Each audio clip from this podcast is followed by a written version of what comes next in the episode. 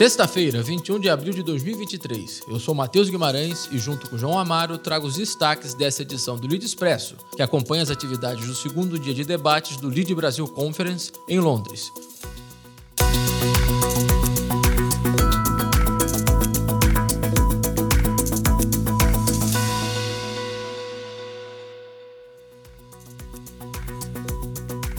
Os novos instrumentos financeiros, como fatores de desenvolvimento das nações e a força do Brasil na segurança alimentar do mundo, foram os principais assuntos do segundo dia de atividades do Lead Brasil Conference. Roberto Campos Neto, presidente do Banco Central do Brasil, destacou a importância da autonomia da instituição, sobretudo em um cenário político instável. A inflação é o imposto mais regressivo que existe, transfere poder de compra né, do, do, governo, é, das pessoas para o governo. O BC teve a maior agenda inclusiva da história, né, com cooperativismo, microcrédito, educação, e nos últimos cinco anos promoveu a maior revolução financeira que a gente viu nesse país, através do PIX, que é só o começo, porque tem outras coisas que estão vindo na seguida. O timing técnico é diferente do timing político, e por isso que a autonomia é importante, para dar à sociedade a garantia de que a gente tem funcionários técnicos tomando decisões técnicas sem viés político. O custo de combater a inflação é alto e é sentido primordialmente no curto prazo mas o custo de não combater a inflação é muito mais alto e perene.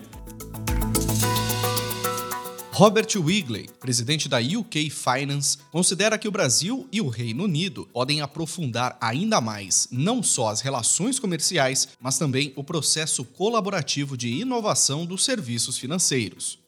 Acho que nós temos muita inovação acontecendo nos serviços financeiros no momento. E isso cria também várias oportunidades para colaboração entre os nossos dois países. Temos muitos valores em comum. Eu acho que nós vemos o mundo de maneira semelhante em vários sentidos. Os serviços financeiros são tão importantes para a economia. Vamos trabalhar juntos, ainda mais do que no futuro, nessa agenda de inovação digital. Eu acredito que o trabalho colaborativo pode nos fazer atingir mais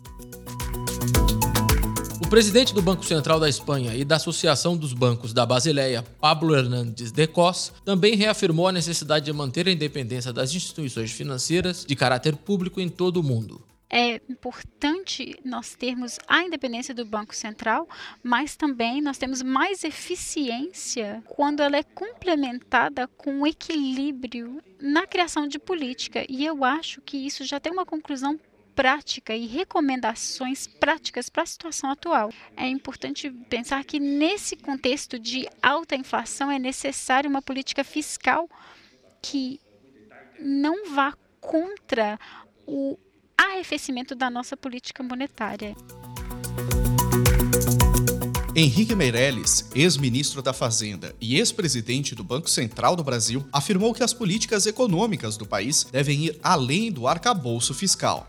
O maior objetivo da reforma tributária do Brasil é simplificar o sistema, tornar mais fácil e mais eficiente produzir no Brasil. Né? O Brasil tem uma complexidade tributária muito grande e isso diminui a produtividade nacional. Estudos do Banco Mundial mostraram que em 2016 o país gastava cerca de 2.600 horas só com burocracia para pagar imposto. É preciso fazer a reforma administrativa para gastar menos com a máquina pública e ter mais recursos para aplicar em outras prioridades, como as políticas sociais que o Brasil tanto precisa. Em resumo, não é simplesmente gastar uh, e depois resolver o problema de outro jeito. Então, nós precisamos fazer a reforma administrativa, cortar gastos desnecessários e, a partir daí, sim, nós vamos ter condições de fazer investimentos sociais e outras coisas. O presidente do Conselho de Administração do Bradesco, Luiz Carlos Trabuco Cap, chama atenção para a capacidade do Brasil de atender em até 30% a produção mundial de proteína animal e vegetal.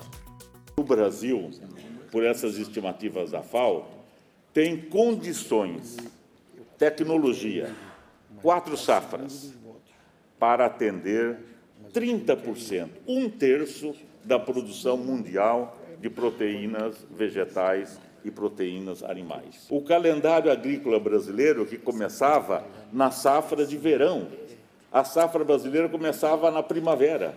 Hoje, nós produzimos de janeiro a dezembro. Participar desse painel, ele me dá certeza da confiança que o Brasil é verde, o Brasil é sustentável, não é só o verde da bandeira, mas é, é, é a riqueza brasileira que tem em cima daí.